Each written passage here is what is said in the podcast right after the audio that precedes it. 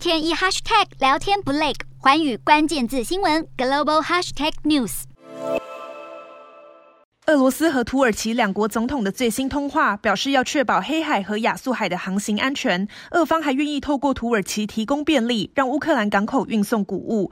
目前还不清楚俄国具体是指哪些乌克兰港口，但普丁表示，如果国际对俄制裁取消，就能换取大量农产品和肥料出口。亲俄的土耳其总统埃尔段更是一再喊话，反对芬兰和瑞典加入北约。埃尔段表示，芬兰、瑞典包庇了反土耳其政府的恐怖分子，再加上两国曾在二零一九年停止出售武器给土耳其，新仇旧恨一起算，让埃尔段的态度一次比一次强硬。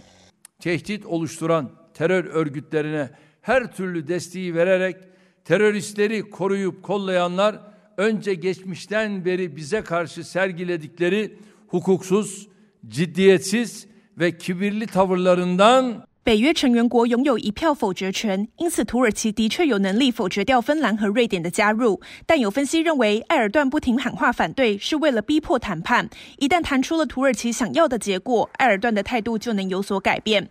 土耳其当局表示，北约果不其然的提议，想要举办一场土耳其和芬兰、瑞典之间的会议。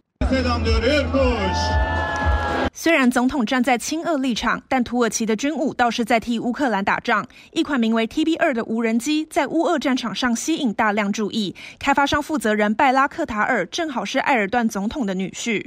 You know, it's an illegal invasion, and so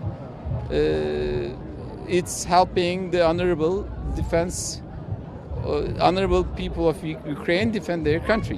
二无人机是一款中高空长程无人机，最高能在七千六百公尺处巡航，持续飞行时间是二十七小时，还能搭载各式土耳其制的飞弹与火箭。